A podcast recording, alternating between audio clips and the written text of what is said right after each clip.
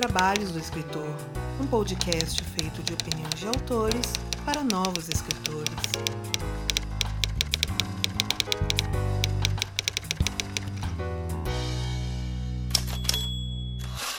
Muito do que toca este podcast vem através de todas as pessoas que contribuem para a continuação deste podcast e que são nomeados aqui, graças ao apoio que fazem. São os casos de Aline Viana da Cruz, Andressa Souza da Silva, Carolina Emion Leal, Daniel Flador Rossi, Daniel Luiz de Paula Mendes, Daniel Morini, Diana Passi, Fábio Porto, bem-vindo aí, Fábio, novo apoiador. Fernando Hansel, Gabriela Jesus Moreira, o Ian Castro, ao Ian Fraser, ao Janito Ferreira Filho, ao João Marcelo Conte Cordete, a Júlia Viegas Álvares, a Margarete Bretone, ao Miguel Augusto, ao Ricardo Balbino e a Suzana Erbas. Seja bem-vinda aí, Suzana, nova madrinha aí do podcast. E se você, assim como eles, quer contribuir para a continuidade desse podcast, faça sua parte através dos links padrim.com.br barra 12 trabalhos ou pelo catarse.me barra 12 trabalhos, ou até mesmo pelo nosso Pix, os 12 trabalhos, arroba gmail.com, e torne este podcast mais digno dos seus ouvintes.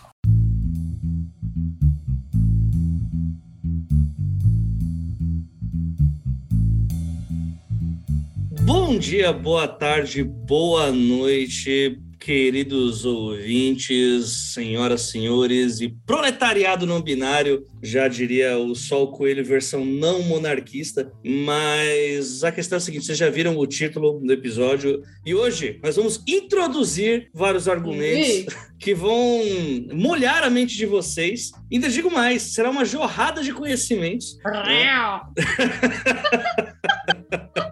que poderá deixar seu coração apertadinho? Talvez, talvez, mas tem como objetivo principal um- uma grande explosão de prazer para quem lê sua história, desde que você consiga seguir boa parte das coisas que a gente disse aqui, que a gente vai deixar vocês ricos em 90 dias. Ah, não, esse é o último podcast, esse foi o outro episódio, não esse. Mas esse vai ser, como a gente estava falando sobre ah, os cursos que acabam fodendo as pessoas, agora a gente vai falar sobre escrever a, a parte, uma foda boa. A foda boa, exatamente. exatamente. Você vai ficar rico com isso? Provavelmente não. É algo que eu já tenho falado há muito tempo que a gente tem ainda que gravar um episódio sobre a máfia do Hot. É, eu, eu só preciso juntar as pessoas certas para falar sobre esse mundo, é, esse upside Não serão down. identificadas, obviamente. Pois é. Mas o negócio é o seguinte: estamos aqui com duas pessoas que estão dando cu de sexo. Mentira, não tô dando cu de sexo, não. Falando sobre escrever cenas de sexo. então se apresentem aí, JP, Letícia, se decidam quem se apresenta primeiro. Olá, pessoas. Eu sou Letícia Zumaeta, sou agente literária, sou editora, preparadora, leitora crítica, tenho um milhão de empregos. E um deles é, é participante do, do Conectivo, que é um coletivo editorial. É, a gente está promovendo um curso de escrita de cenas de sexo. Parte do que a gente vai falar hoje é apenas as preliminares, apenas uma Olha aí, antecipação gostosa do que vai do que vai ser o nosso curso. Oi, gente, eu sou o JP, eu sou escritor, editor na Mafagafo, eu trabalho com conteúdo para Warner Bros. Discovery, eu faço mil coisas também, eu também sou do Conectivo, a gente está aqui para promover esse curso. Esse é um verdadeiro bucaque de conhecimento para vocês. uma, uma, ajudar você a chegar ao clímax da sua escrita de cenas eróticas, pornográficas, sexuais e de vucu. E o mais importante é que a gente vai dar junto. A Exatamente. gente dá aula juntos. Muito bom, Tem gente que transa, a gente dá aula. Não, pera. Não é, pera. Aqueles, né? Aqueles. O... Eu só quero dizer que depois do JP jogar todo esse currículo na nossa mesa, né? Ele definitivamente é um homem com local. É, vamos para o intervalo, então, para os nossos recados, a gente já volta.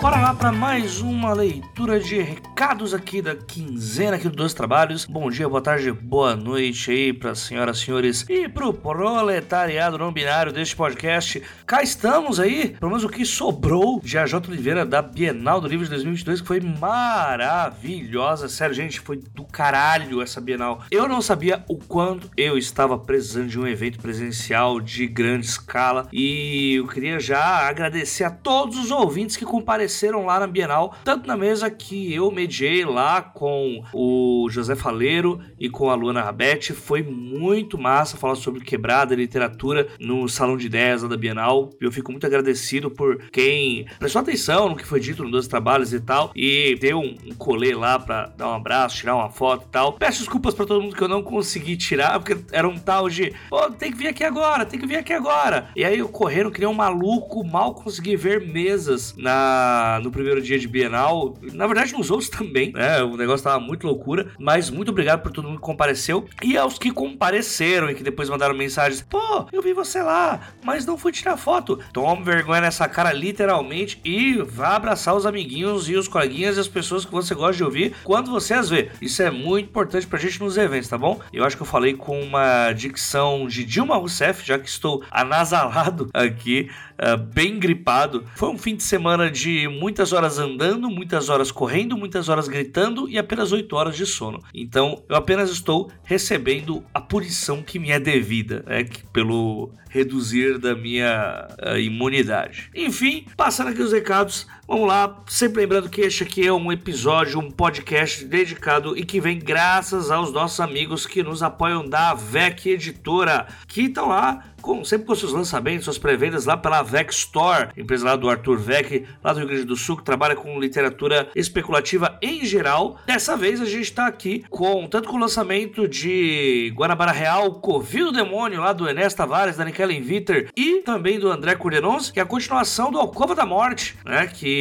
a gente já tem episódio aqui, você pode conferir lá, escrita a seis mãos, baita episódio com esses três que são os queridos. E também a gente está com uma biografia da Agatha Christie do Tito Prats eu conheço o trampo do Tito há muitos anos. O Tito é um especialista em Agatha Christie que foi lá na Inglaterra lá falar com a família da mulher e o cara manja de Agatha Christie como poucos nesse país. Então, se você curte a rainha aí do policial, dê um pulo lá na Vex Store, tá lá, biografia de Agatha Christie por Tito Prats, é Agatha Christie, uma biografia de verdades e usa nosso cupom lá. A gente tem o nosso cupom 12 trabalhos 20 que dá para vocês 20% de desconto em qualquer compra que vocês fizerem lá. Sempre lembrando que o nosso cupom é cumulativo. Então, se vocês pegarem livros em promoção lá, 10%, jogou lá seu 12 trabalhos 20, o 12 é número, o 20 também, e você vai ter 30% de desconto. Sim, que a gente quer deixar o Arthur louco. Meu Deus, por que, que tá saindo tanto livro e não tá entrando tanto dinheiro? Porque a J. Oliveira está sendo maquiavélico com a Velha Editora. Então, gente, corre lá. Sério, são dois lançamentos muito legais. Na verdade, eles estão em pré-venda. O Guanabara já lançou, mas o livro da Agatha Christie, a biografia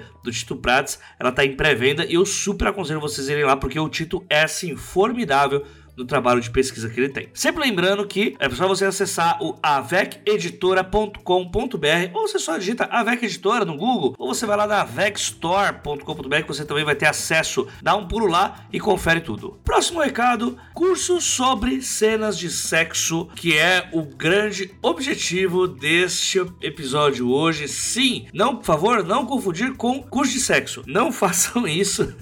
o JP e a Letícia são duas pessoas muito massas o curso vai acontecer nesta semana em que o episódio está saindo, no sábado, dia 16 de julho, das 14 horas às 18 horas. Sério, dei um pulo lá. A gente está com um valor bem sugestivo de R$ 169,69. Então, vocês vão ter lá espaço para exercícios, bom poder tirar dúvidas, vão poder falar sobre esse tema que é um grande tabu que a gente vai falar aqui no nosso episódio de hoje. Inclusive, chamei JP e Letícia para falarem um pouco, darem o que Letícia chamou de preliminares do que é esse curso sobre cenas de sexo. E assim, eles fazem do, parte do mesmo grupo que é o Conectivo Editorial, é o mesmo grupo que eu faço parte. Então eu posso dizer para vocês que o trabalho deles é muito, muito, muito legal para quem já fez o meu curso junto com o Thiago Lee ou o curso de agenciamento literário da Gabi Crescigno e da Guilhaga e da Letícia Zumaeta também. Com certeza vão gostar do que a gente preparou para vocês. Bem, com certeza não sei, mas eu tendo um tempinho eu também apareço lá na live para falar alguma coisinha ou outra. Então, deem um pulo lá, vou deixar os links aqui no post. É tudo muito seguro pelo Simpla. Você paga, recebe o link para reunião e aí vai poder também, depois de um tempinho, ter acesso caso você não consiga por algum motivo ver no dia. E também vai ter seus exercícios corrigidos, independente do dia que você fizer, desde que, lógico, né? Não espere tanto tempo assim para passar. Mas é sério, gente, curso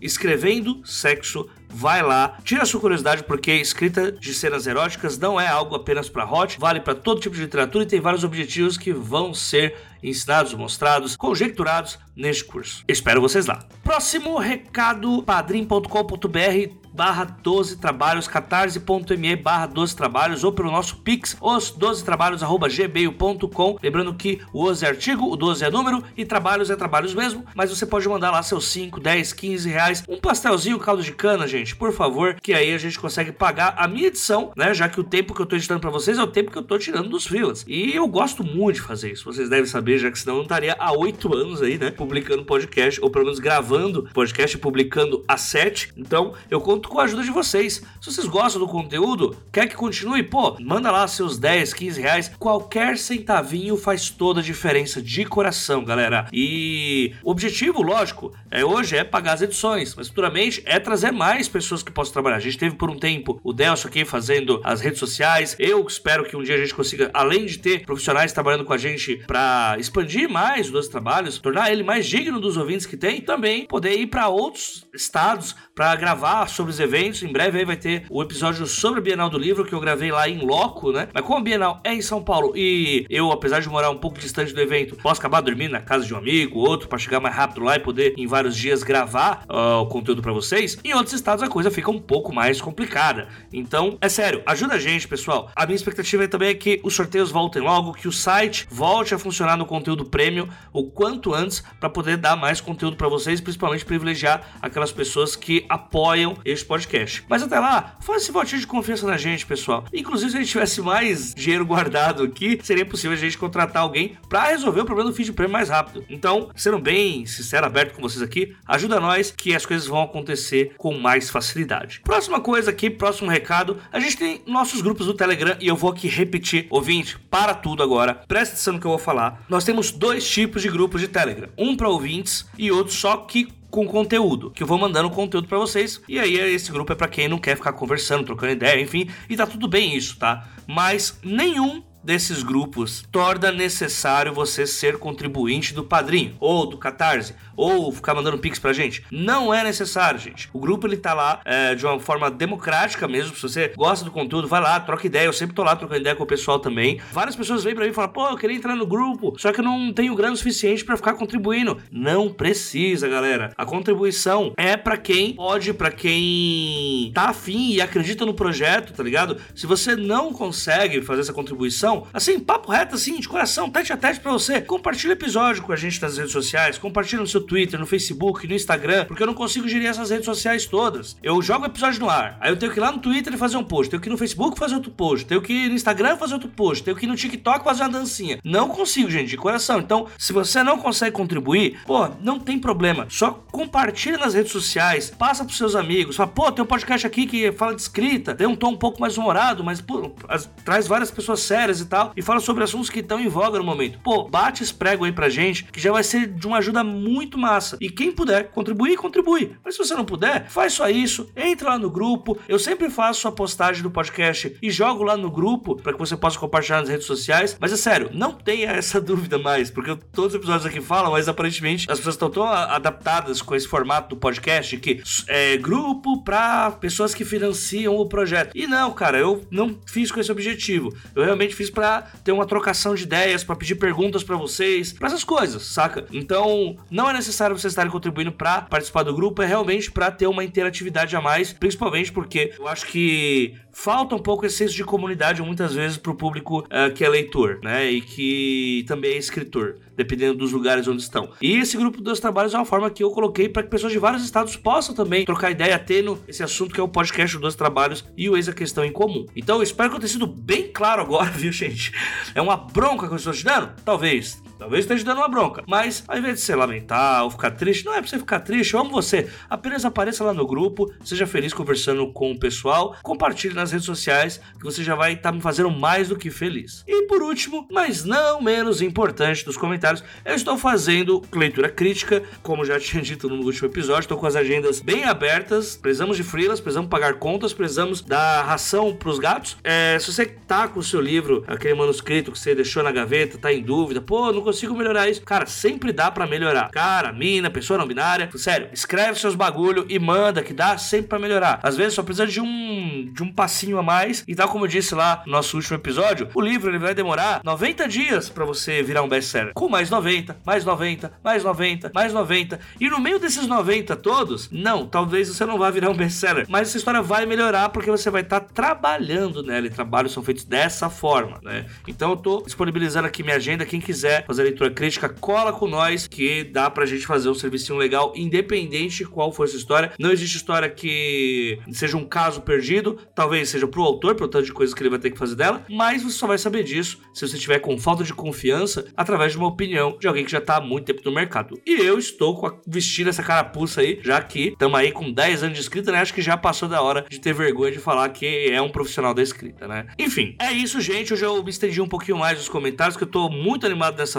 ainda tô na ressaca da Bienal e eu conto com vocês. Gostaria de agradecer novamente todo mundo que tá acreditando no projeto dos trabalhos. Muita gente na Bienal veio falar sobre isso. Cara, foi mágico pra caramba. Mágico pra cacete mesmo. Se não soubesse quanto que eu tô grato com isso, puta merda. Até perdoe meu francês, mas esse é o nível de euforia que eu tô. Enfim, novamente, muito obrigado pra todo mundo que compareceu. Enquanto a gente não se vê no próximo evento aqui em São Paulo, que no caso vai ser a Flip Pop, provavelmente, ou a Feira Miolos, talvez, não sei. Apareça nos eventos que provavelmente eu vou dar um pulo por eles. A gente se vê na próxima quinzena, falando mais sobre escrita aqui. Um abraço para todo mundo e fiquem aí com o episódio com o JP e com a Letícia que ficou foda demais. Literalmente. Não, pera, não. Nesse caso não é literalmente. Eita, tá, eu tô me complicando. Falou pra vocês e bora lá pro episódio.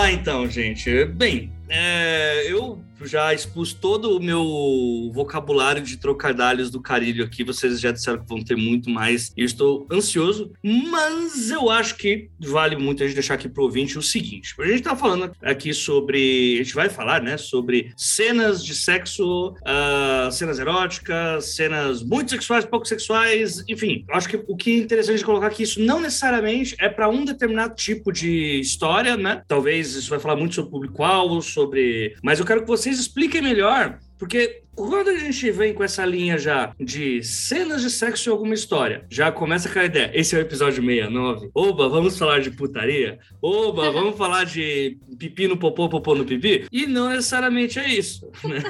Eu, eu quero que vocês deem uma palestra sobre onde que a gente Tipo, por que que é útil né, saber disso e mesmo que você não escreva hot? Eu acho que vamos deixar a pergunta mais branda assim possível. Assim. Não escreva hot. Pra que que eu quero escutar esse episódio? Bom, eu acho que cena sexual, a cena trazer o sexo, ele pode ser importante independente do tipo de, de literatura que você está fazendo. É, em várias, vários gêneros, várias categorias diferentes. É claro que a gente não vai falar de sexo num contexto de um romance de época, por exemplo, da mesma forma que a gente falaria num YA contemporâneo, da mesma forma que a gente falaria num, sei lá, num suspense para o público adulto. Cada um tem o seu lugar. Tem gente que acha que ah, a cena de sexo precisa movimentar a trama. Ah, a cena de sexo precisa. Eu não necessariamente concordo com isso. Eu acho que a cena de sexo ela aparece ali se é uma coisa natural, se é uma coisa que quer ser trabalhada naquela história, é uma coisa que muitas vezes vai, vai falar muito pro público leitor sobre quem são esses personagens envolvidos ou quem é esse personagem envolvido. Então eu acho que tem seu lugar, mesmo a gente não falando de um livro erótico, de um romance hot ou algo do tipo. Sexo é parte da vida, né? Então, como seu personagem transa, com quem ele transa, se ele transa ou não, pode fazer parte. Isso não quer dizer que você precise. Se você,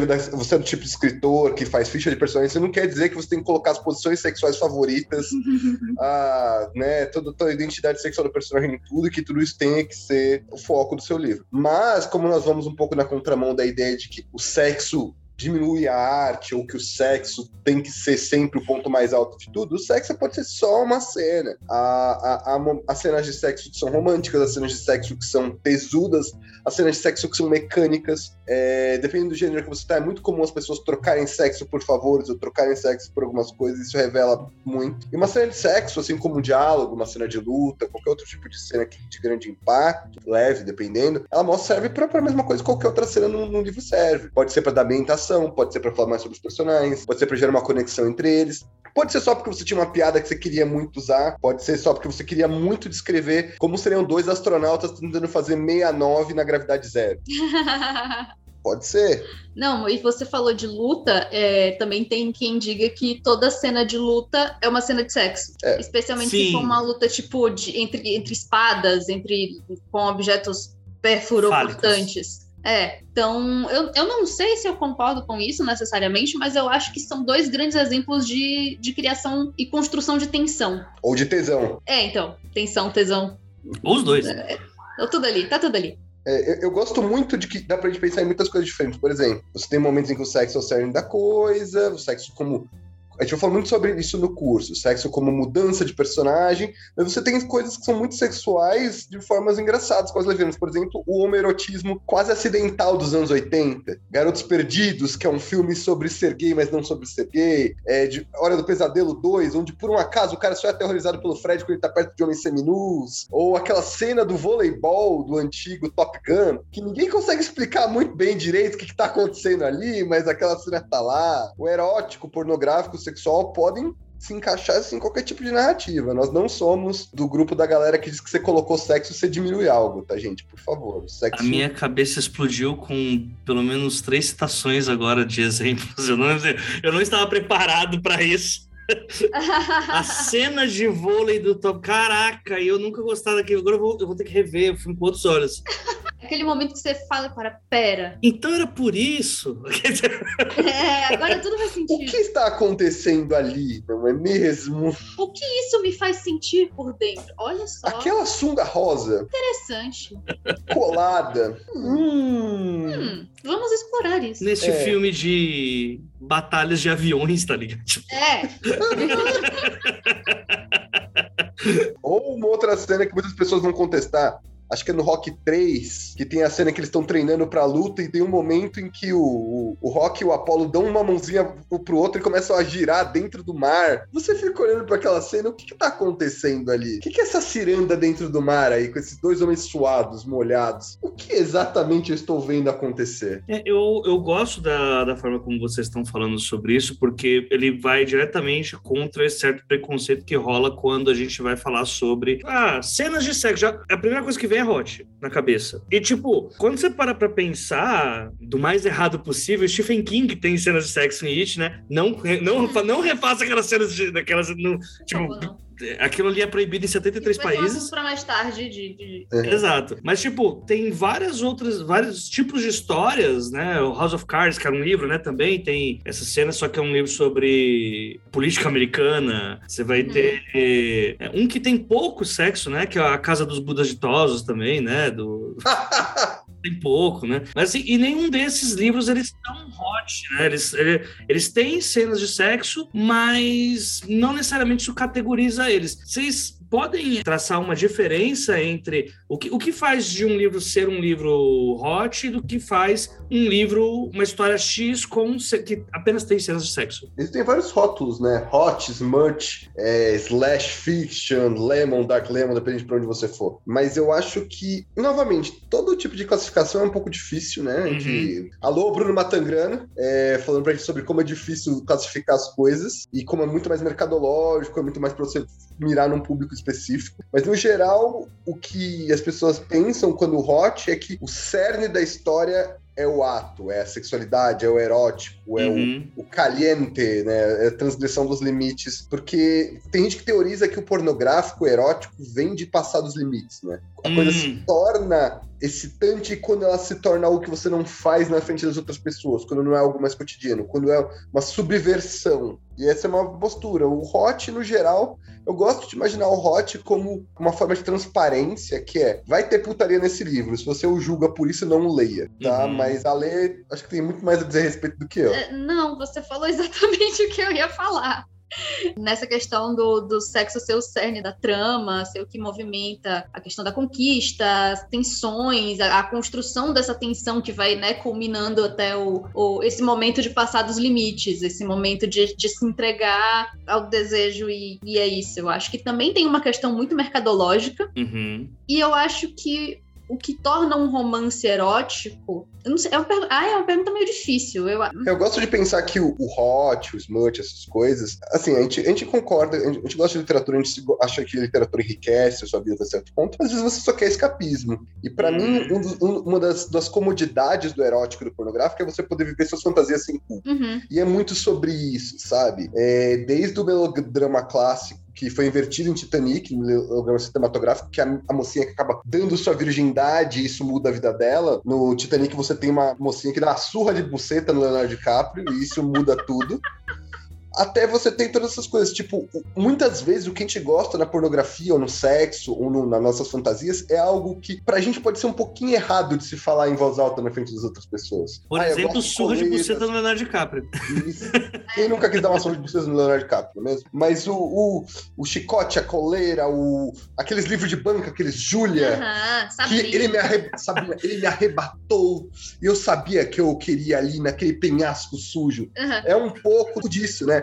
Tem um. Aqueles homens super musculosos na capa. Fábio Lanzoni, grande Fábio, Fábio Lanzoni. Lanzoni. Que o quê? Que Do fazia hot a garrafa de catuaba. Podia ser aquela garrafa, a toba dos livros eróticos e dos jogos de Master System que tem ali na Exatamente. capa. também, né? Que é um homem alto, cabeludo, sensual, mas tem um pouco Viril, viril e tem um pouco disso, Hércules. né? Do, do, meio animalesco. do, do sexual, do, do, do, do erótico e do pornográfico na ficção, que é sobre isso, é sobre coisas que podem não ser muito saudáveis e muito práticas. Transar na piscina, quem sabe que não é a coisa mais prática do mundo. Aquele, aquele sexo no lugar. Porque é uma fantasia, ele não precisa ser real. A gente nem sempre quer sexo real, a gente nem sempre quer erotismo real, assim. Eu acho que isso vem mudando de, de, de pouco tempo pra cá, sabia? Eu tô vendo uma tendência contrária. Hum, Eu tô vendo uma tendência muito de trazer mais pra uma realidade e trazer, tipo, ah, às vezes aquele momento meio constrangedor, aquela, aquele punzinho vaginal que rola de vez em quando, aquele, puta, e agora? Não tem camisinha, caralho, o que, é que a gente faz? Enfim, perrengues reais e de, por que não? Vai ter uma, uma- um quê de fantasia ali, vai ter um quê de vamos explorar fetiche, vamos explorar coisas novas e tal, mas ser uma coisa que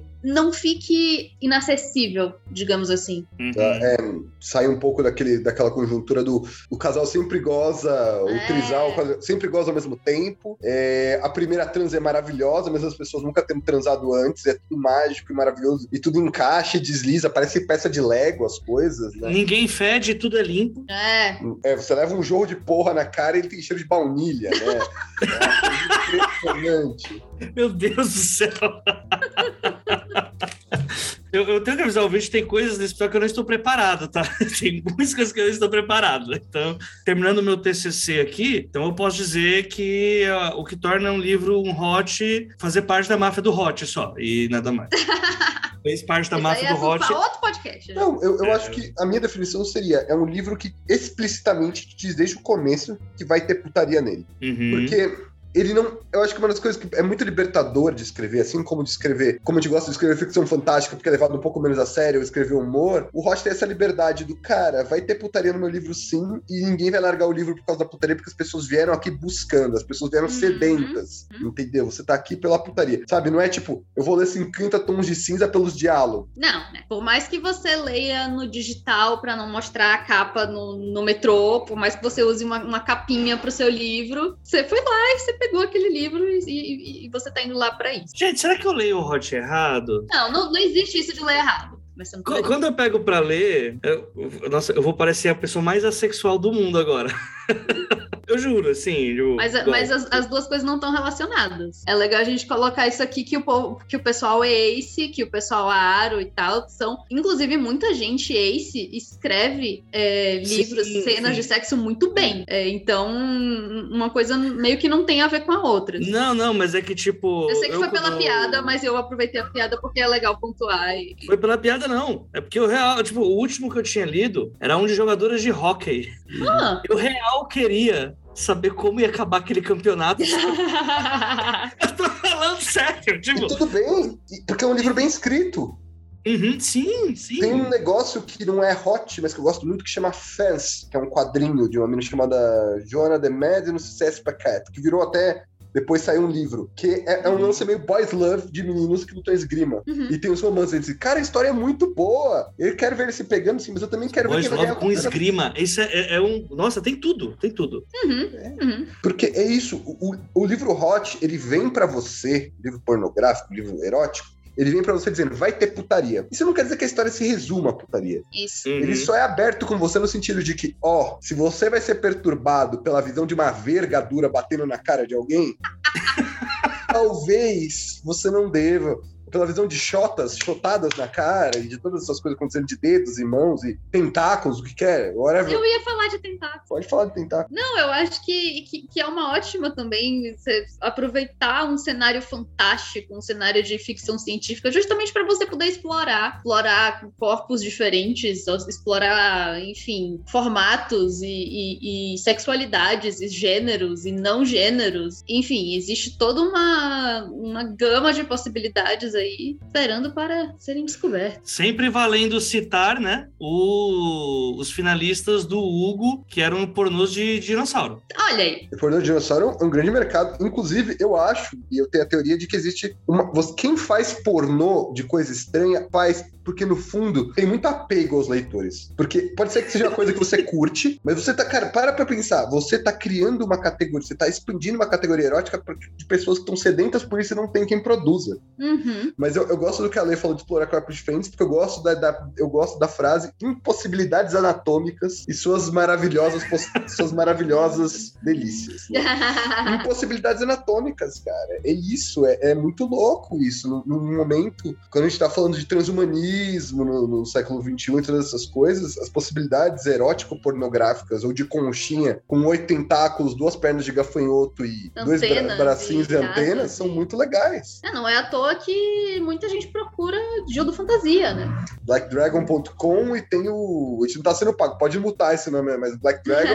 Black Dragon não, desculpa. É. Bad Dragon. Bad Dragon e no Brasil tem um outro, chama Monster Toys, que faz uns dildo de unicórnio, de tentaculinho e tal. Uns dragão, umas coisas assim. É isso aí, é isso aí. Isso, e eu acho que isso é uma coisa que você vê em todas as mídias, né? Que é impossível não citar o advento do porn mesmo, né? Baseado em obras de ficção científica, terror e fantasia, né? Hum. Exemplo, Gran- Jorrada muito nas antigo, né? Estrelas, Senhor dos Anais, e Tem- por aí vai. Tem paródia de Edward Mãos de Tesoura, pornográfica bem antiga. Tem, tem paródias pornográficas de coisas fantásticas. É, é um ramo antigo, inclusive. E, e tá certíssimo, né? O- hoje em dia, o que tá acontecendo no século XXI é que as pessoas têm mais coragem de bater no peito e falar: Eu sou um monster fucker. Sim. Eu tenho, eu tenho tesão nesse homem leopardo, sim. Não, inclusive porque a gente falou do negócio dos dinossauros, o fandom é, é o, é o é Skelet que fala? Skeller, que é... Scaly, scaly, né? Porque, é é Scaly. porque Coisa furry, furry é quem gosta de. É para mamíferos, né? É, isso.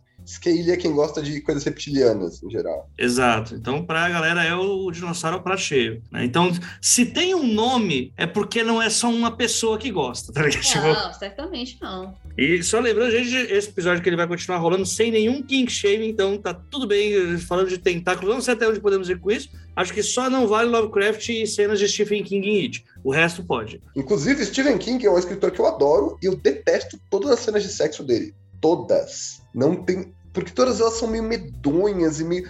A de It não precisa ser nem citada, mas em Sob a Redoma tem cenas. E a gente vai falar nisso no curso: estupro não é sexo. Não é Uhum. Mas tem cenas de estupro em Sob a Redoma que são bem ruins pra mim. E, e eu tenho a impressão de que, como ele tenta deixar tudo meio medonho e desconfortável, cara, eu nunca vi um sexo legal em Stephen King até hoje. Sempre foi um rolê meio.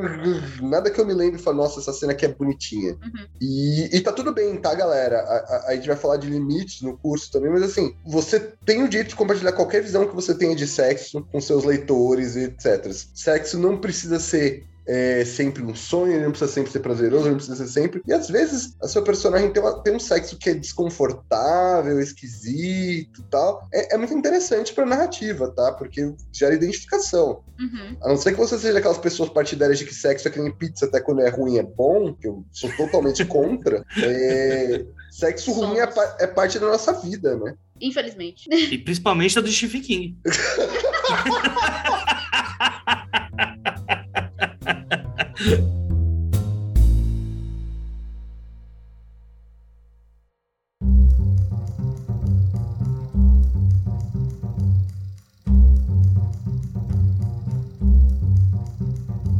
o que fazer, né? O que fazer? Já colocamos eh, começamos falando sobre aonde que essas cenas cabem ou se elas cabem em todo lugar ou nomenclaturas afins.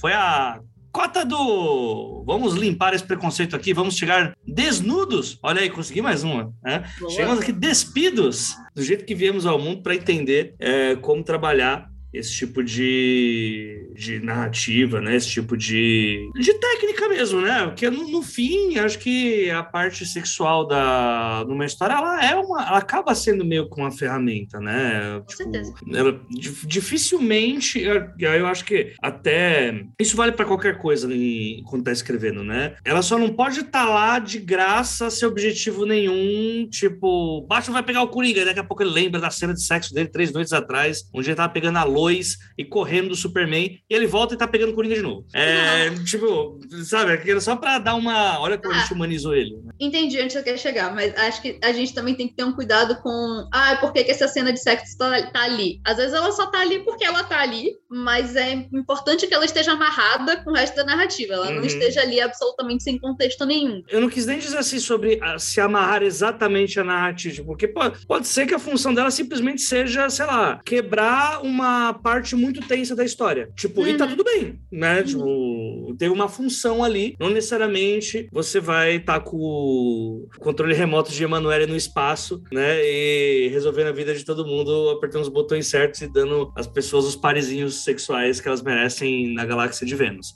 né? É, eu acho que, que, que, tem isso, mas às vezes eu acho que tem uma coisa também. É, é isso, assim, como você falou, como qualquer cena. Pode ser uma cena de ação, pode ser uma conversa, pode ser de combate. Quem vai decidir se ela tem que estar tá lá ou não é o escritor, é quem está construindo a narrativa. O que acontece às vezes é que por medo de, de por pudor ou por medo de não saber ou achar que vai ficar ruim, as pessoas pulam muito pra manhã seguinte, né? Acontece muito isso. Aquele shot da, que vai se afastando da cama e vai focando na janela. O famoso fake black, né?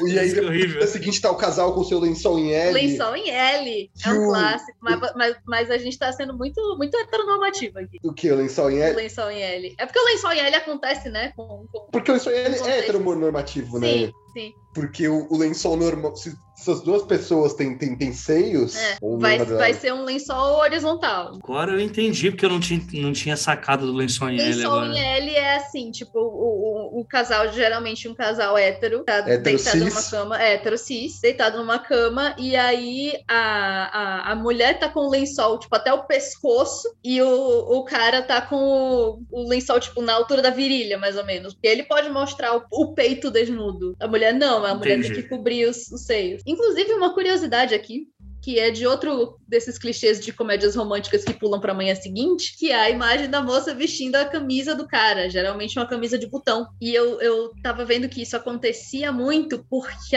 por causa de algumas restrições e algumas censuras no cinema, pelo mesmo motivo que Psicose não podia Nossa. mostrar muito sangue. Você não podia mostrar que, que, que um casal transou. E aí, essa era uma forma de dizer pro público que rolou tanta intimidade entre essas pessoas que uma está vestindo uma peça de roupa da outra pessoa. Então, em algum momento, os dois estavam sem as suas roupas, olha só. E aí a galera chega à conclusão que eles transaram. Ela tá tão despida de si que ela até quer se tornar um CEO agora, né? É desgraçado. Ou eles fizeram muita sujeira e a roupa dela tá inusável, né? É. O que também é muito possível. É, bom. Loucura, loucura. Mas é, é, é isso, né? Sexo, cena de sexo como qualquer outro tipo de cena é de você saber como você quer comunicar aquilo. Uhum. É, tem um autor que eu gosto muito, que é o Lawrence Sanders, que morreu já faz bastante tempo, ele escrevia romance policial. E tem um personagem dele, que é o Timothy Coney, ele tem um, um caso com a chefe dele e tal, e o sexo deles é descrito de uma forma muito interessante, porque de cara eles têm uma conexão sexual e não romântica. Então o sexo deles parece que eles estão castigando um ao outro. E a descrição é muito interessante, depois eles vão, vão mudando e tal, vai evoluindo a relação deles, mas é uma descrição de sexo tão sem glamour, e não é o sexo Jack Jones era um espécime magnífico de homem. é, não é um sexo de filme noir. É um sexo de, tipo, eles se encontram, eles transam, eles até se insultam um pouco e tal. Mas não é para mostrar que alguém ali é viril. É uma forma de mostrar uhum. personagens muito ásperos se conectando. Eu acho muito bonito, assim, é muito legal. E tem todo tipo de cena de sexo. Tem, tem aquelas cenas de assassinos sexuais bizarros, tipo James Bond em GoldenEye. Pra mim não faz nenhum sentido aquela chave de precheca que é, que a mina cara. é, tem cenas que são sexo como mudança, né? Meu Deus, agora que a gente transou, nós somos muito mais unidos e conectados. E eu acho que, a gente, que uma das coisas que a gente quer falar sobre é sexo, sendo sexo para encaixar em qualquer lugar. Entende? E que tudo depende do que você quer comunicar com aquela cena. Sim. Uhum. Ah, sexo ruim pode ser uma ótima cena, né? Sim. Ah, uma, tem, acho que as melhores cenas de Fleabag são de sexo ruim, né? Tipo, que ela, ela um sexo tão ruim que ela tá falando, quebrando a quarta parede, deixando claro pra gente como o sexo é ruim, né? E como que ela tá... Só que ao mesmo tempo que ela tá falando isso, conforme você vai vendo a história, é, você descobre que, na, na verdade, é, é, menos pelo sexo ser ruim, mas por ela já ter abandonado a vida dela. Aí você começa a ficar, meu Deus, eu tava rindo Uhum. disso. É, virou uma catarse.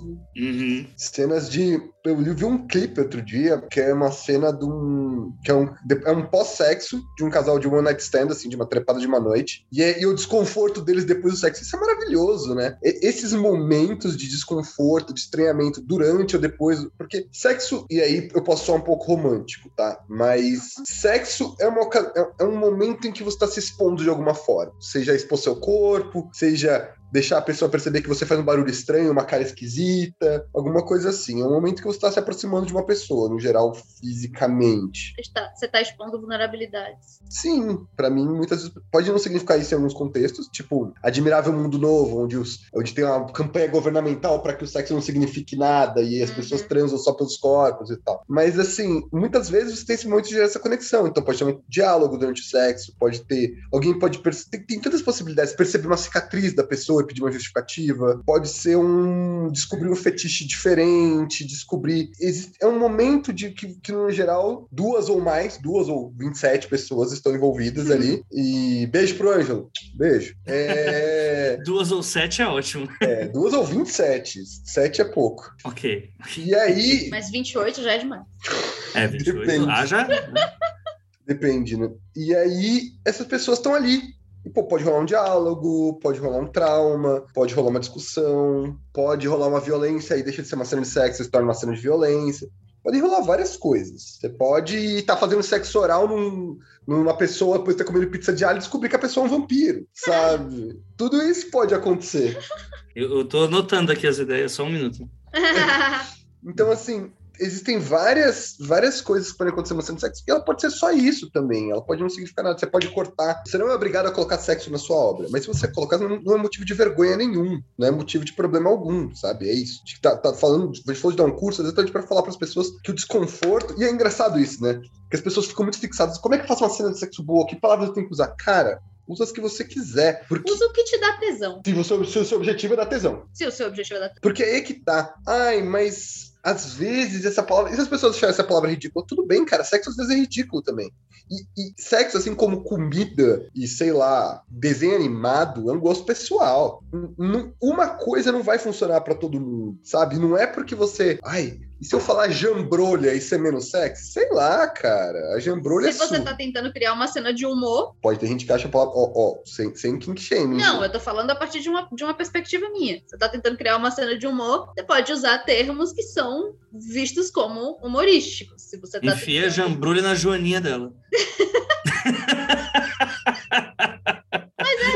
E assim, nem todo mundo interpreta aquilo da mesma forma. De novo, eu vou falar de uma perspectiva minha. Eu consumo muito romance de época que tem uma linha hot. Eu chamo de putaria fina. Eu chamo de Jane Austen safadinha. É, a Julia Cunha é minha pastora e nada me faltará. Tessinha tesão, Beijo, né? Tessinha. Te amo. E assim, não são todas as cenas de sexo que eu gosto. Teve uma que eu tava lendo e aí no meio rolava um diálogo muito broxante. Eu parei pra dar risada no meio. E assim, o objetivo da cena claramente era de causar tesão, mas enfim, alguém falou alguma coisa e pra mim foi engraçado e, e- e quebrou ali. Tudo bem. Nem todo mundo vai bater uma siririca com a sua cena. E tá tudo bem. Isso.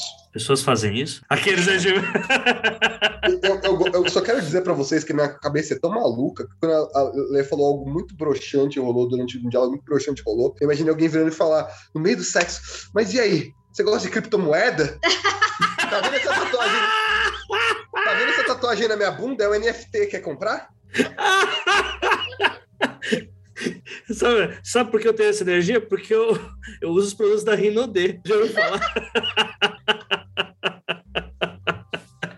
Mas não é pirâmide, não é pirâmide. É, É marketing multinível. cabe tudo numa cena, com perdão do trocadilho, cabe tudo numa cena de sexo, de romance mais hot. É verdade. Pode rolar uma discussão, pode, pode descobrir. Você pode, as pessoas podem estar transando e podem ouvir um assassinato no outro cômodo. Uhum. Pode descobrir, numa cena de sexo, você pode descobrir que o cara é o assassino. Você pode ter.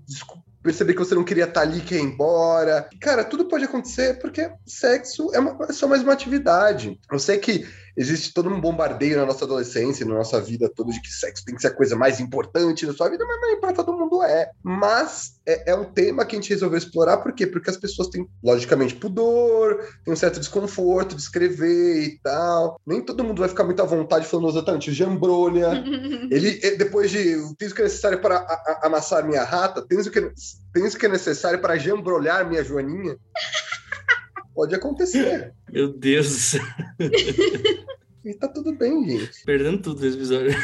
Mas, assim, até levando o que vocês colocaram, acho que. Não sei se é uma impressão, mas. A gente tem muito mais, assim, muito mais pessoas que não- ou não conseguem escrever cenas de sexo ou que acham um baita tabuzão mesmo, né? Apesar de talvez ser um pouco óbvia a resposta, eu queria entender a opinião de vocês nisso, de por que essa dificuldade que a gente tem, que a maioria das pessoas tem em escrever cenas de sexo no nível de se escrever, como eu vou impressionar o máximo possível? Como que eu vou fazer algo inesquecível, por exemplo, uma cena de anal giratório, né? É, como que eu farei isso para que esse leitor me diga, é só aqui que eu encontrei isso? Tipo, porque no fim das contas, é meio que não é necessário fazer isso, né? Não é, não é sobre o quão inesquecível é, né? É, é sobre criação de clima, criação de clímax e, né? Mas por que que vocês acham que, porque assim, todo mundo transa, né? Tirando algumas exceções, todo mundo, tirando, tirando exceções, a maior, tipo, a norma é essa, né? E tipo, deveria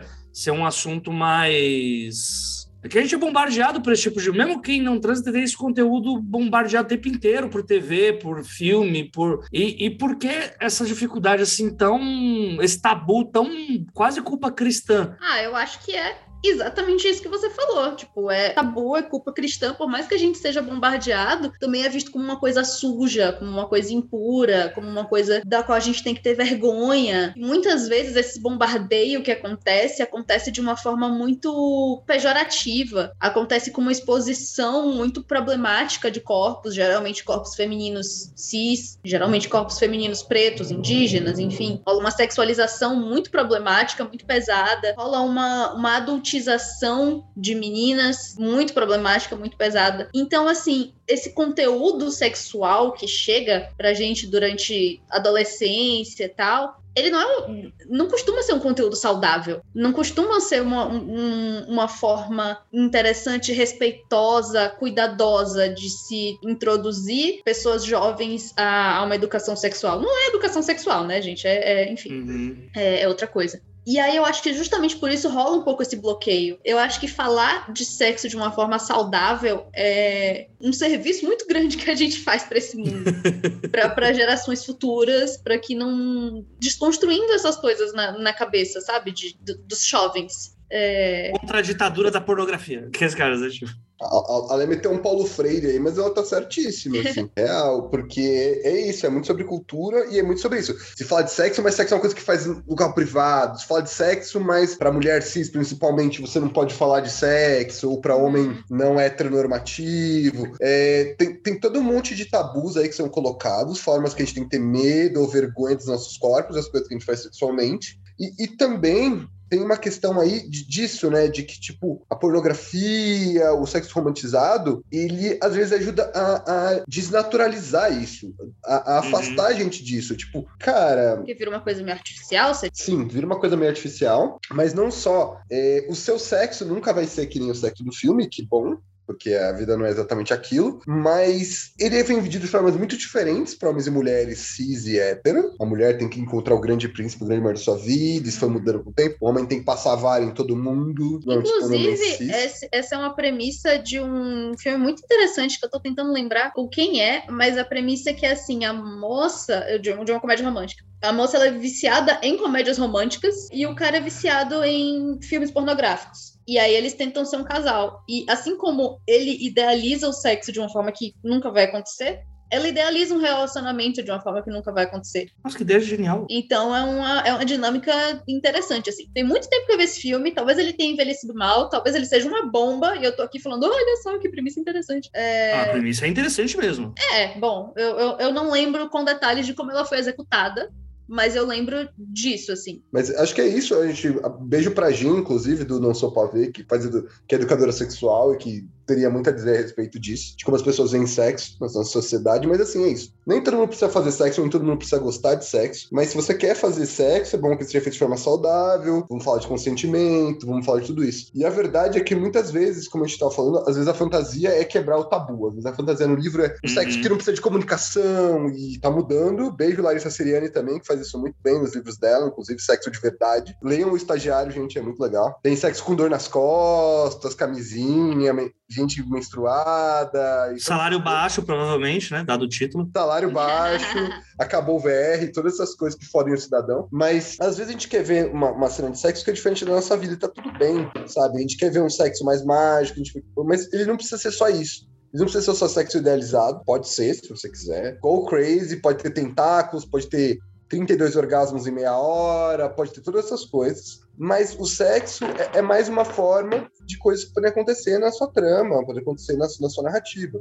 Colocar isso, como ela disse, às vezes é um serviço, sim, porque você dá para as pessoas se identificar. E é por isso que eu sou defensor integral do pornô de dinossauro. Porque tem gente que, que é real, porque tem gente que tem tesão em, na ideia de pornô de dinossauro e tem que ter material para essas pessoas lerem. Pornô de centauro, pornô da porra toda e tal. É, eu acho que é legal que isso exista, porque se alguém consegue pensar, provavelmente outra pessoa consegue curtir também. Né? Uhum. Né? E com relação a. Voltando para a pergunta, depois de uma volta imensa aqui que a gente deu, mas eu tentando amarrar um pouco com o que, com que foi o mote né, dessa discussão, a pessoa não precisa se a pessoa que vai escrever uma cena de sexo, eu não acho que é muito produtivo que ela fique se perguntando, meu Deus, como eu vou fazer para escrever a melhor cena de sexo de todos os tempos que vai dar tesão no continente inteiro? Não vai. É, isso simplesmente não vai acontecer. O que você acha que dá tesão não é o que outra pessoa acha e tá tudo bem. É, você não vai conseguir agradar todo mundo. É, eu diria para você tentar encontrar o seu nicho, tentar encontrar um espaço em que você se sinta confortável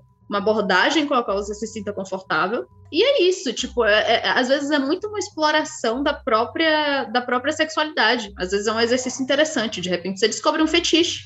Olha só. E como disse, nem Jesus agradou todo mundo, mas acho que nenhum dos apóstolos nunca reclamou. É, eu vou pro inferno por causa dessa piada. Mas de qualquer forma, mas é isso, você não vai conseguir escrever a cena de sexo supremo, assim como você não vai escrever a cena de combate supremo, assim como você não vai escrever a é. cena de o um melhor diálogo de todos os tempos. Você não vai. Você vai escrever o que você acha que é bom. E tá tudo bem. O, o, o problema da cena de sexo, em geral, é esse. A gente fica duvidando de si, porque ah, será que isso é sexy pra todo mundo? Será que isso é tudo bem? E, cara, você não vai transar com o cosmos, você não vai transar com todos os seres do universo, você também não vai conversar Diga por você, meu vizinho Cosmo aqui, olha, que, que homem.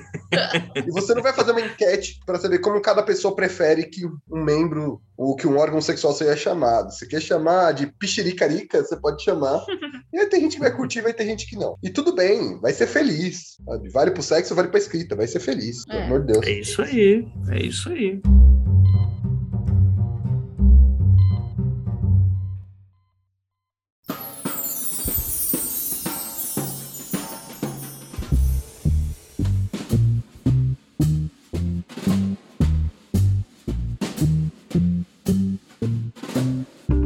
Vamos lá.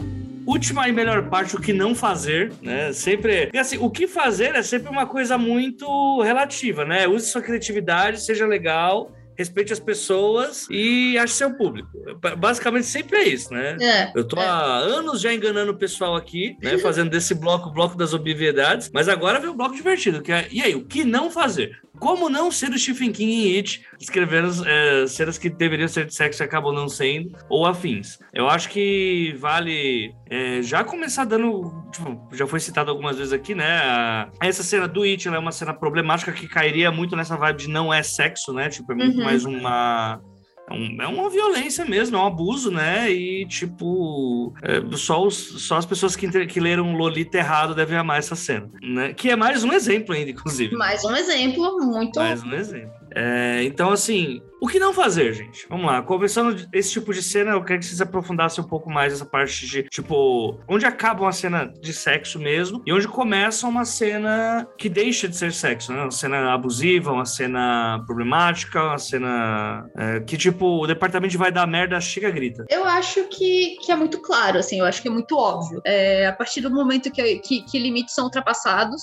a partir do momento em que não, não se tem um consentimento ali, igual a sexo na vida real igual sexo na vida real. Se a, se a, pessoa não pode consentir, se a pessoa consentir, mudou de ideia, é, se a pessoa é literalmente impossibilitada de consentir, então aí entram é, cenas de sexo com, com personagens menores de idade, enfim, sexualização de gente muito nova. É... Não desafie o código penal do seu país, é uma boa dica, né? É uma boa dica, é sempre uma boa dica. Pessoas que estão entorpecidas, muito alcoolizadas, não tem seu plano de julgamento, tudo isso. E aí tem os problemas, né? Tem os limites complicados. Ah, mas se os dois estão bêbados, sexo de faculdade. Cuidado, gente, cuidado. Pode acontecer, mas assim, assim como na vida real, tudo se complica quando as pessoas não estão conscientes. Uhum. Uhum. Então, talvez aí seja um momento de você pensar como você vai descrever, pensar em como você vai discutir isso. Por que, que aquilo tá ali? Sim. Será que uma cena de sexo em que as pessoas não lembram o que aconteceu? Lógico, acontece, em comédia romântica, em tudo. Será que essa é a melhor cena pra você escrever cena por cena de sexo? É, deveria ser óbvio, né? Mas muitas coisas ainda têm que ser ditas nesses pontos, né? Acho que também. Que, é, esse ponto é legal que quando, quando começa a falar sobre, a gente vai muito no 880, né? A gente tá literalmente falando de crimes, né? E como infelizmente Sérgio Moro não cumpriu com a promessa dele, ele não proibiu os crimes.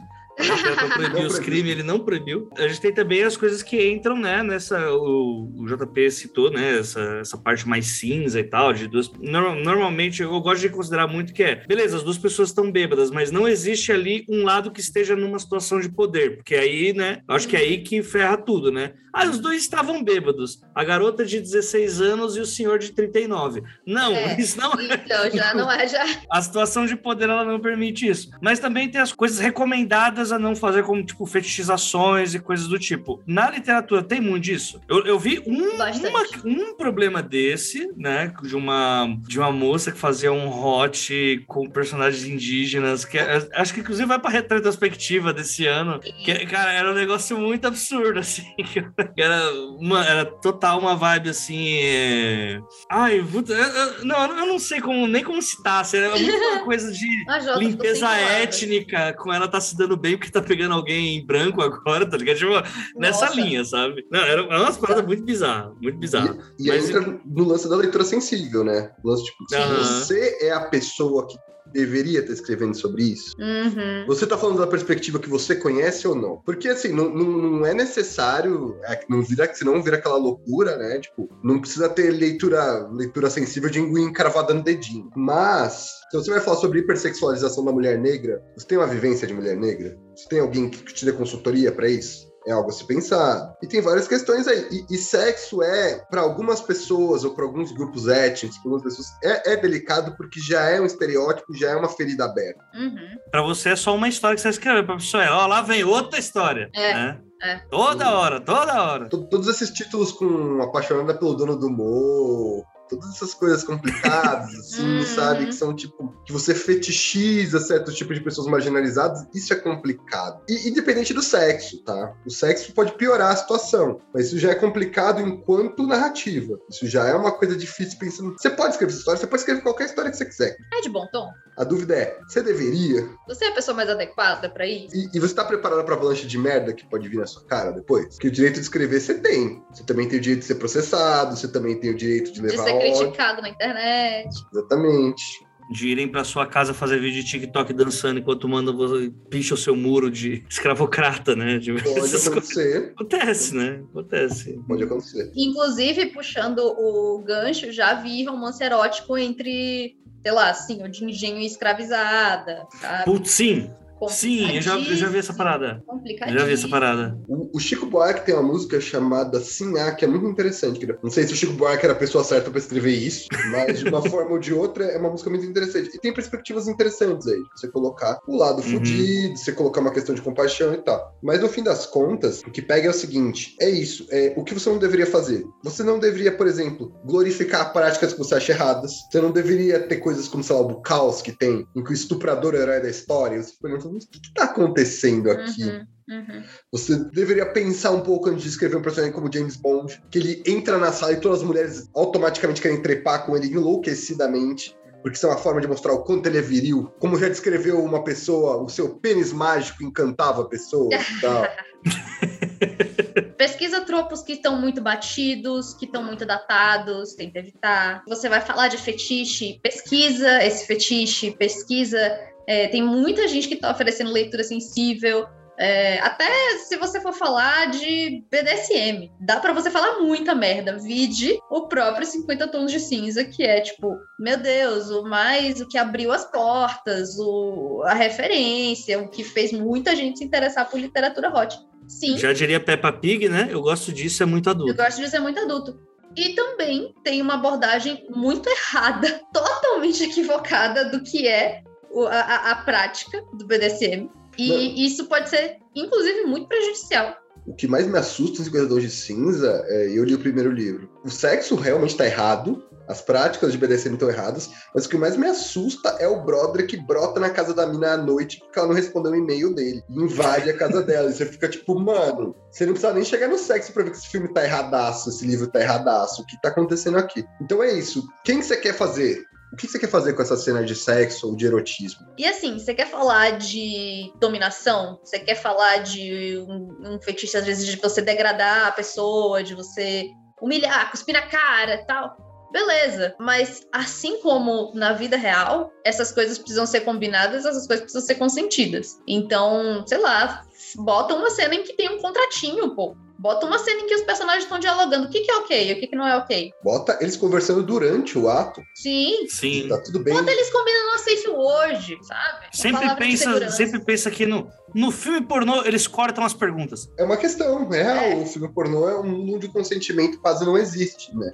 Uhum. em grande parte, isso é um problema. Mas eu acho que o que não fazer é muito isso. Pensa no que você não gostaria de ler. Primeira coisa. Você gostaria de ler uma coisa em que super objetifica as pessoas? Você gostaria de. E, e qual que é o objetivo disso? É, é um pouco disso. Ah, e tudo tem que servir a narrativa? Não, não é. Não é que tudo tem que avançar a trama, mas tipo assim, pra que, que você tá colocando essa cena aí? Essa cena é ofensiva? Se ela é ofensiva, por quê? É, não, não. Uma série. Outlander. É, pode ser Outlander, pode ser ou uma certa série, uma outra série, série fantástica que tem uns dragão. Isso eu posso falar. É muito comum em coisa medieval fantástica você ter estupro como ferramenta de mostrar como o personagem é mau. Ou pra fazer uma jornada a partir de uma personagem feminina que depois que ela é Uhum. estuprada acontece um milhão de coisas. Isso é de bom tom? Isso é necessário? Você não tem nenhuma outra forma de mostrar que a pessoa é ruim, é só estupro que sobrou. Por quê? Por que, que ele tá ali? Estupro é violência, não é sexo, mas enfim. Mas você tem cenas de sexo que às vezes não são necessárias. Como a, a dita do, do, do It lá, que não sei nem se dá pra dizer que é estupro, porque todo mundo é menor de idade, não sei que porra que os moleques estão fazendo ali. Mas enfim, Tem que ter um conclave pra gente nomear todos os crimes que foram ali colocados, né? Tipo,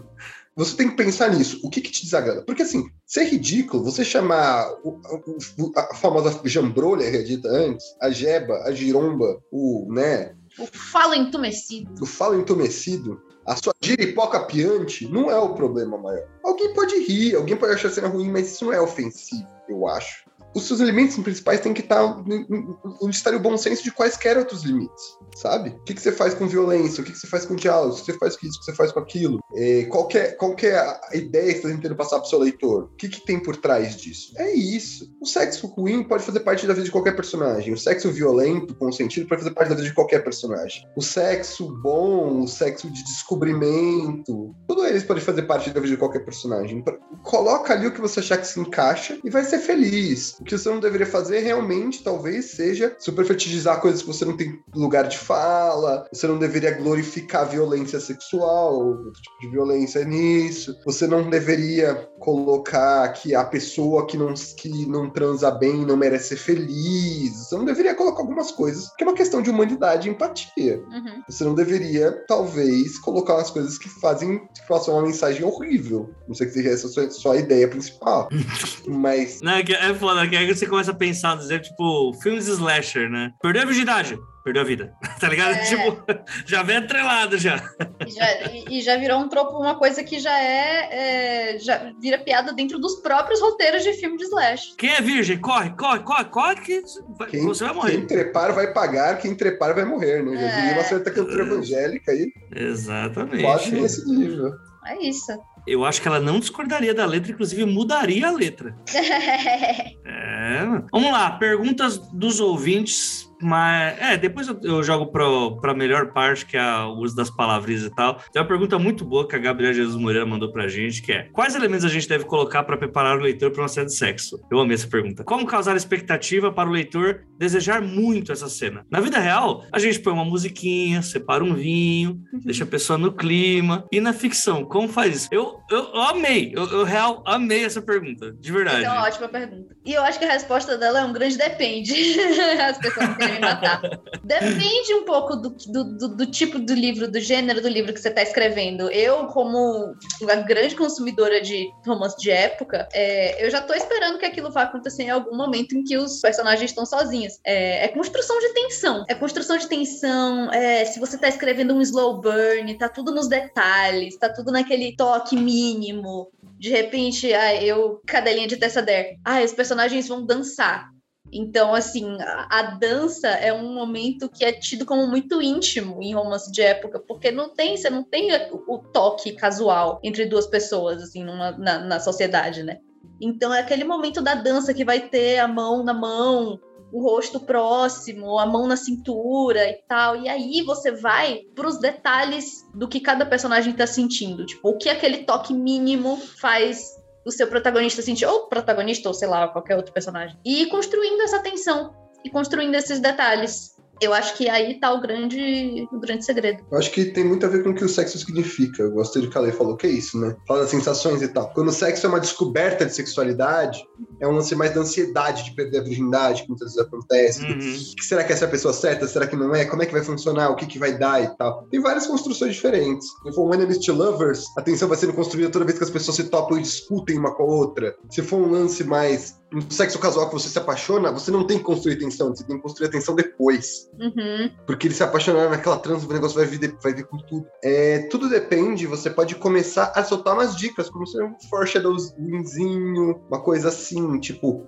ah, ele percebeu que ela tinha uma pequena tatuagem no canto do ombro, mas ele não sabia até onde ela ia. Ah, ele sentiu um cheiro nela que ele não sabia exatamente do que era, mas ele queria sentir mais. Ah, ela reparava que ele tinha mãos fortes e grandes, ela achava que podiam segurar os pulsos dela. Tudo isso são pequenos detalhes que as pessoas vão, vão percebendo, vão notando, são coisas que gente sente quando a gente tá se apaixonando, ou se envolvendo romanticamente, ou sentindo tesão em alguém. São essas pequenas coisas, você começa a reparar detalhes. Esses detalhes ajudam a construir aquele, esse grande quebra-cabeça essa grande peça de Tetris que é a pessoa, né? Indícios, como se você estivesse montando uma trajetória, você pode pensar nisso como um whodunit, sabe? Um mistério policial. Quais são as pistinhas que cada um tá deixando para que essa cena aconteça? Pode ser o vinho, como tradicional, como a pessoa falou. E se eles não bebem, eles são mormons? o que que eles tomam? Qual que é o tipo Meu de Deus, música? não, você, você não vai trazer a trend do sexo mormon de novo aqui nesse programa, né? Olha, seria uma cena interessante de ser escrita. Eu gostaria de... Não, não vou falar que eu gostaria de ler uma cena dessa, porque aí vai chover e-mail de de, de, na, na, minha caixa de entrada vai ser uma loucura.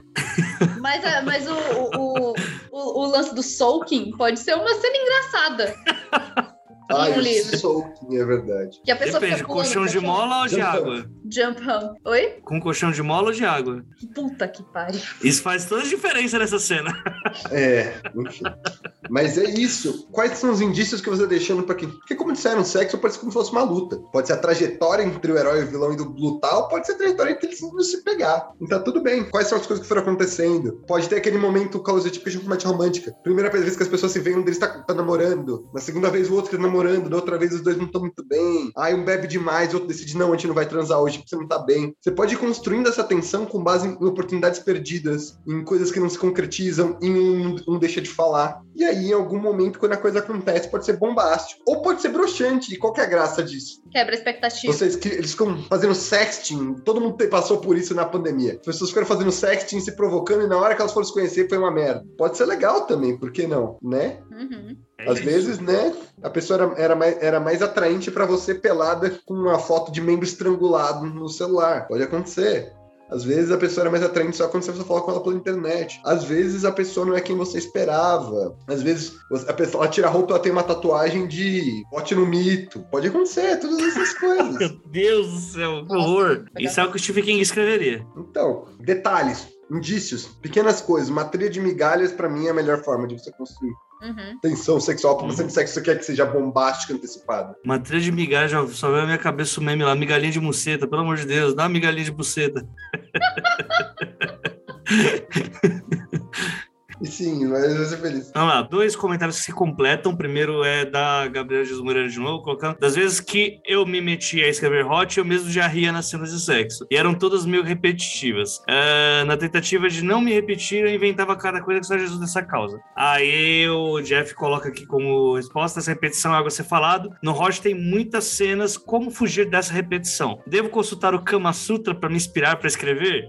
Obviamente. Não necessariamente. Mas se você quiser fazer dois personagens que estão tentando fazer o Kama Sutra inteiro, talvez. Olha aí, ó. Pode explorar aspectos diferentes do sexo. É, lembrando sempre que sexo não precisa ser heteronormativo, não precisa ser cisnormativo, não precisa ser falocêntrico, não precisa ser penetrativo. Então, assim, você pode ter uma cena em que rola uma masturbação, outra cena em que rola um sexo oral, outra cena em que rola uma penetração, outra cena em que não rola nada e os personagens ficam fazendo carinho na cama. Enfim, explorar diferentes, diferentes formas de transar, diferentes formas de compartilhar intimidade e tentar ir quebrando esse tabu.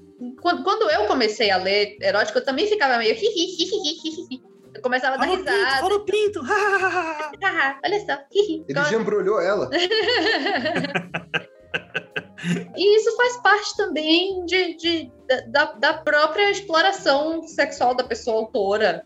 Por que não? Tá tudo, tá tudo meio, meio conectado ali. Eu concordo com a lei, inclusive, às vezes você não vai repetir. Às vezes você pode cortar a repetição. Pode dizer, e fizeram de novo, e dessa vez foi mais intenso e mais fundo, mais quente, ou ela sentiu ele um pouco frio, ou um deles tropeçou, ou eles tentaram. Tinha um lubrificante, tinha um negócio, tinha uma venda, tinha uma coisa. Porque você nem sempre vai repetir uma cena exatamente igual, essa que é a questão. Sexo nas nossas vidas pode ser, não sei, eu não anoto o sexo, ou a gente fez isso, isso, isso, semana que vem tem que, tem que mudar, mas assim. Diário mágico.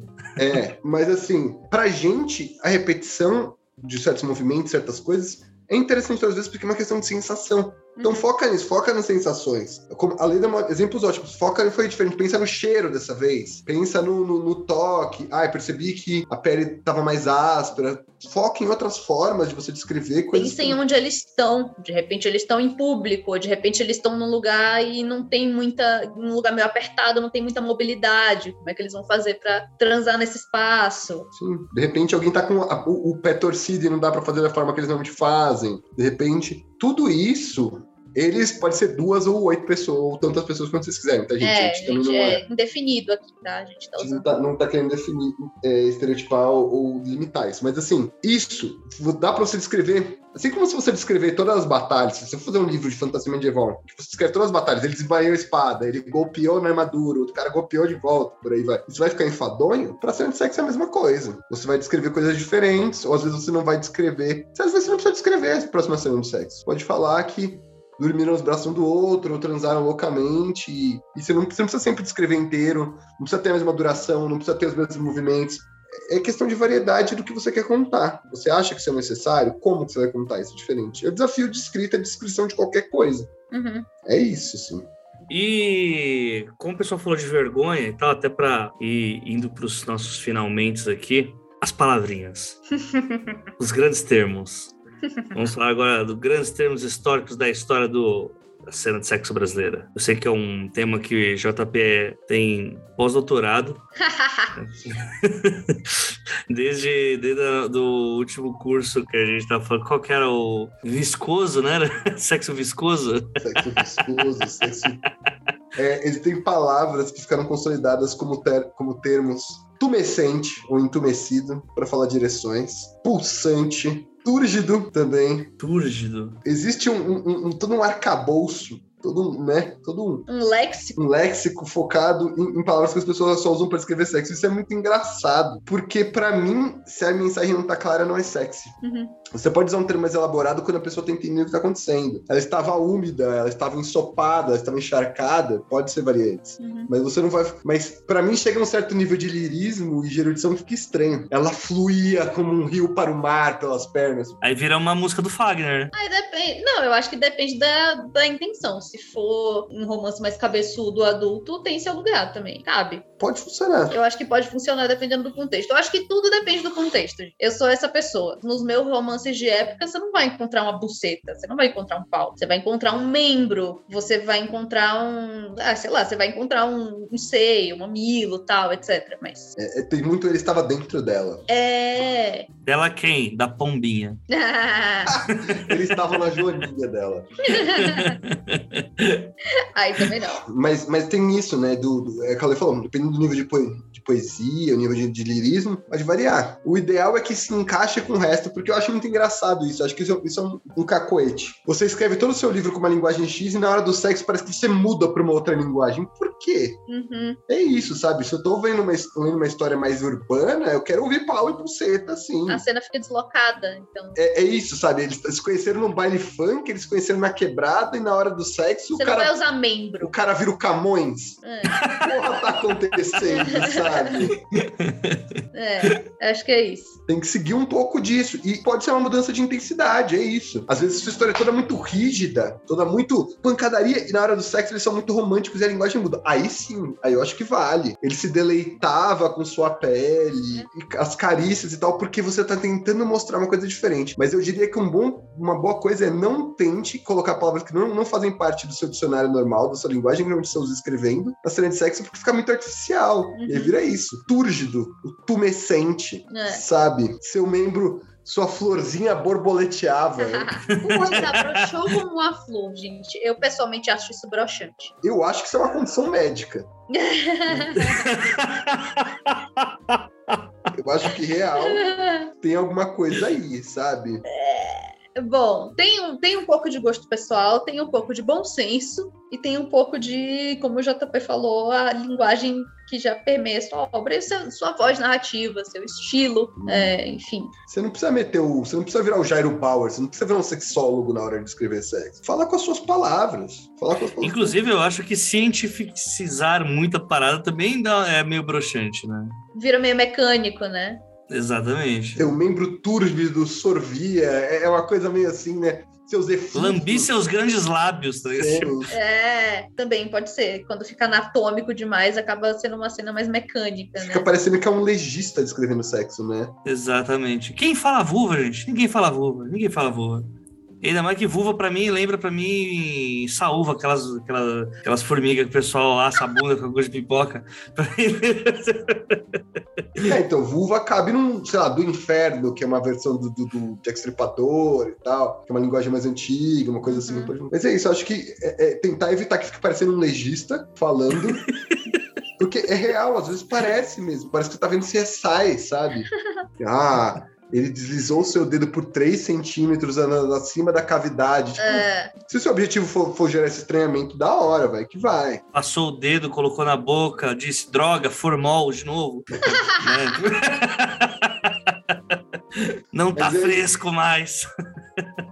Evitar quebrar totalmente o ritmo da narrativa porque você mudou, você mudou totalmente seu linguajar ou seu objetivo, e tentar evitar também que fique realmente anatômico demais, a não ser que seja seu objetivo. É, eu tenho uma outra dica que, eu, de novo, eu acho que é um pouco pessoal, mas assim, cuidado com os diálogos que acontecem no meio da cena de sexo, que às vezes podem ser muito bons, às vezes podem ser broxantes e meio cômicos, às vezes você fica perguntando por que que eles estão falando disso nessa hora, meu Jesus Senhor amado. Assim, não faz, não faz o menor sentido. Se você não quiser colocar diálogo nenhum, não coloca. É, mas se você quiser colocar, saiba que nem todo mundo vai achar aquilo sexy. Às vezes alguém vai dar uma risadinha e é isso. E faz parte também. Se todo mundo achasse as mesmas coisas sexys, o Pornhub tinha cinco categorias. Né? Não existiria pornô de dinossauro. É, exato. Com certeza não teria. Você não vai agradar todo mundo, você não vai alcançar prosa pornográfica suprema ou erótica suprema. Vai no seu taco, vai do seu jeito, tenta manter a linguagem que você conhece, porque é isso também. Você quer variar? Beleza, estuda, pesquisa, como a Lê falou, vai falar de BDSM, dá uma pesquisada, vai falar de fetiche, dá uma pesquisada. Mas eu diria para evitar parecer que essa cena... Não é natural. É, que de repente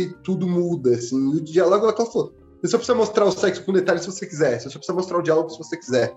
Você não precisa se sentir forçado a colocar nada ali além do que você se sente à vontade para escrever. Não é. Quando a gente fala que pode ter sexo em qualquer tipo de obra, não quer dizer que você vai pegar Marcelo Marmelo Martelo e colocar uma putaria ali no meio. Você não precisa. Inclusive, não coloque Justo. putaria em livro para criança, pelo amor de Deus. É, Algumas coisas são óbvias demais para não pra ter que ser ditas, né? E tem a Mas que não coloque o concordo. gato no micro-ondas, irmão. É porque tem uma É história ali. Ave Maria.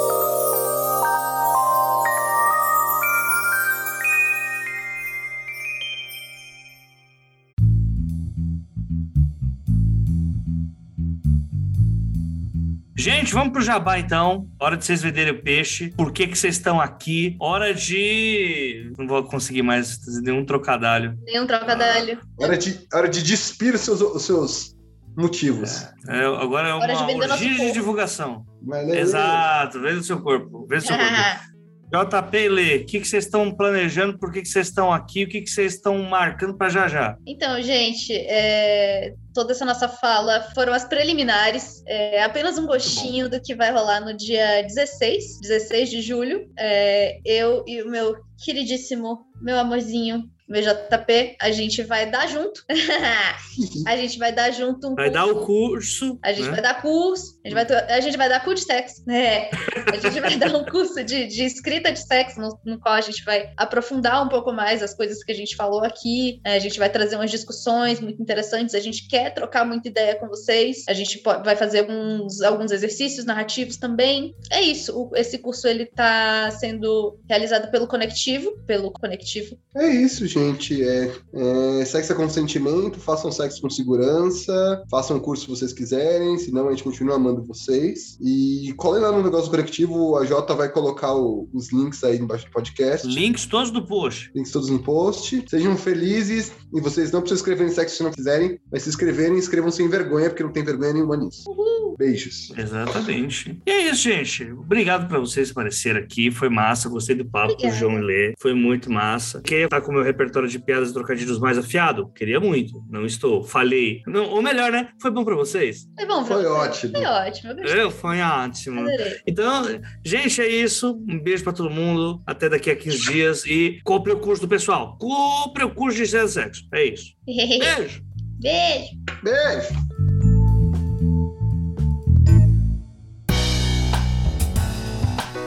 Este podcast acontece graças ao trabalho de várias pessoas. Identidade sonora: Lauro Cossilba e Yara Teles. Parte técnica: Luiz Beber. Gravação, pauta e edição final: Projota Oliveira, este que vos fala. Obrigado por acompanhar e até a próxima quinzena.